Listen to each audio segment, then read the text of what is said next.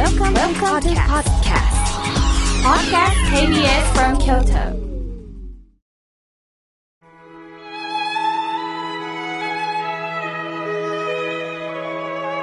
改めまして、僧侶の河村明慶です。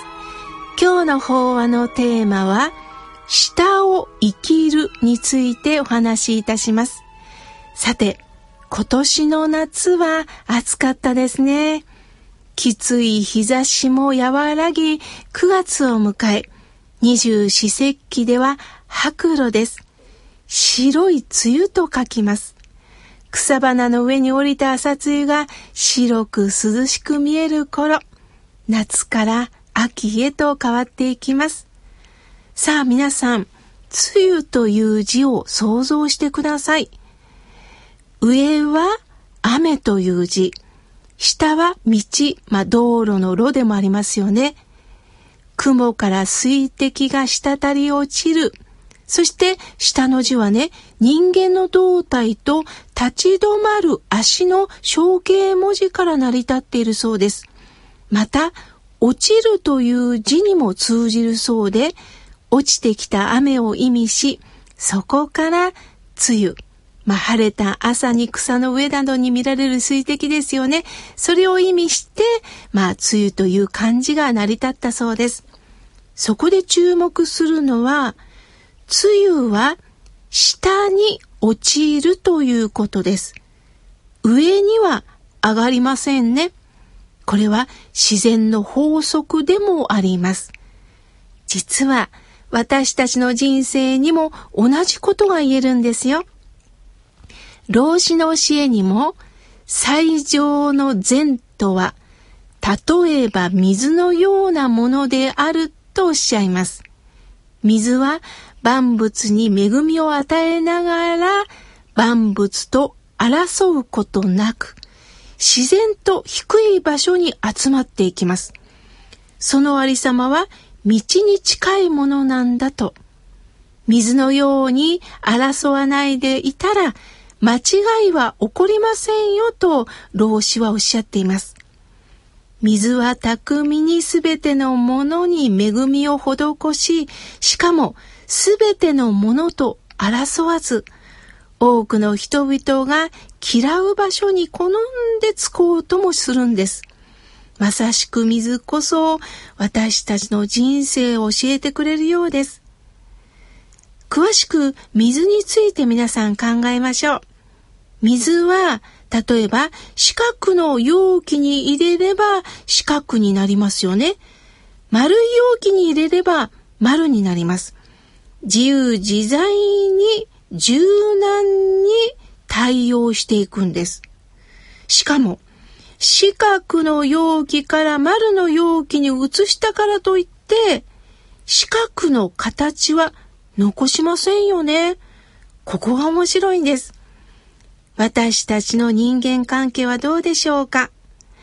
あの時は四角を生きてた君が、今更丸とは信じられないなぁと、過去のイメージで人を責める時があります。例えば私は今歌舞伎役者さんのことを思います。その方は独身時代はそれはお酒を飲み、どんちゃん騒ぎが続き、また異性関係もそれは表になるということで活発でした。結婚し、子供さんに恵まれたものの、最愛の妻を亡くしました。すると、奥様を失った悲しみを抱えながら、彼は酒を断ち、そして子育てにそして仕事に邁進しておられます。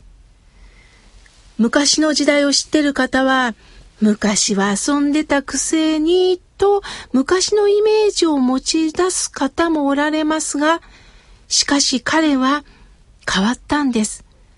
大きな悲しみを抱えたことで、謙虚さを取り戻しました。過去のイメージだけを持ってしまうと、今のその人に出会えなくなります。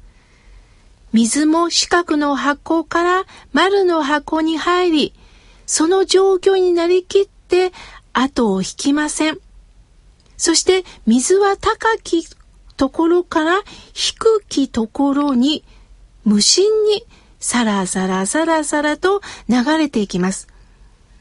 いかなる障害があっても自在に流れを変えながら大きな力を発揮してある時には岩をも削り取って流れていくんです。そして水は大海を満たして、そして雲となり、そして雨や雪に変わっていき、霧と変わり、そして私たちの飲み水にもなってくれるんですね。私たちにとって水は必要不可欠です。全くなければ死んでしまいます。お釈迦様という今から2500年前に生きられた仏教を伝えられた方は、水に目をつけられました。水の量です。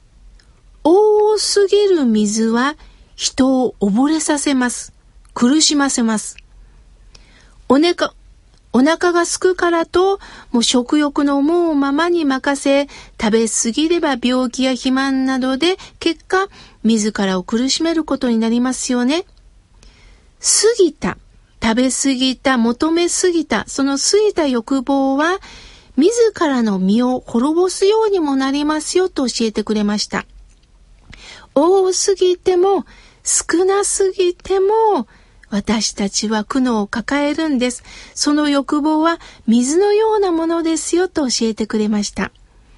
まるで私たちが水に浮かぶ船のように、船を沈ませるのも水なんです。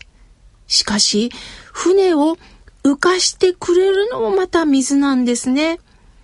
欲望は人をダメにすることもあれば、その欲望があるから生きる意欲、欲望ってなくならない。むしろお釈迦様は、なくすことではない。やっぱり欲望があるから、こうしたい、ああしたいという意欲を持てるんだよ。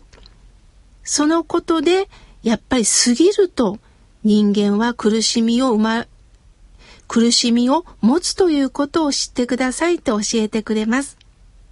さあ、今度は水は特徴がありませんよね。味はしません。しかし、この味がないから、いろんな料理が作れるんですよね。お味噌汁も作れるし、カレーもスープも煮物も、また美味しいコーヒー、紅茶も飲めるんですよね。特徴がないから、それぞれの素材とマッチしていけるんですよね。私は昨年風邪をひいてね、熱を出しました。その時一番に求めたのが水でした。さすがにお酒ではないんだなっていうことをね、感じたものです。私たちはうまくいくと調子に乗ります。すると上へ上へと登ろうとします。もっと行こう、もっと頑張ろう。もっと認められなければいけないと思います。するとプライドを高くして何か虚勢を張って相手より上なんだという態度を見せる時があるかもしれません。しかしそれは弱さの表れなんですね。強く見せて相手を押さえつけようとしているのかもしれません。そんなことしても相手はただ怯えるだけです。良い印象は持てませんよね。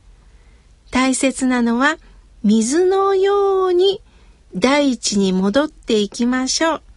そして周りの人に水を与えるように笑顔を出していきませんか？水、そしてその柔軟さ、その柔軟な心をいただいた時に人間はニコッと笑顔が出るんです。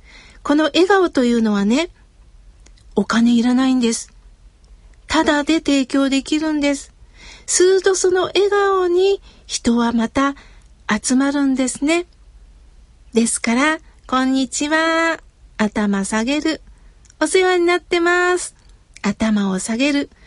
よかったらお手伝いしましょうか。頭を下げる。鼻を高くしても鼻の穴を皆さんよーく見てください。下に向いてますよね。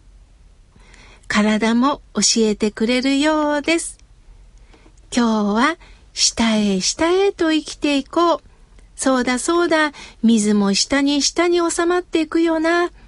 大地に染み込んでくるように、水のように柔軟に、そしてその柔軟さから笑顔が出るんだな。今日もぼちぼちと笑顔笑顔。その一日をどうか有効に活かしてください。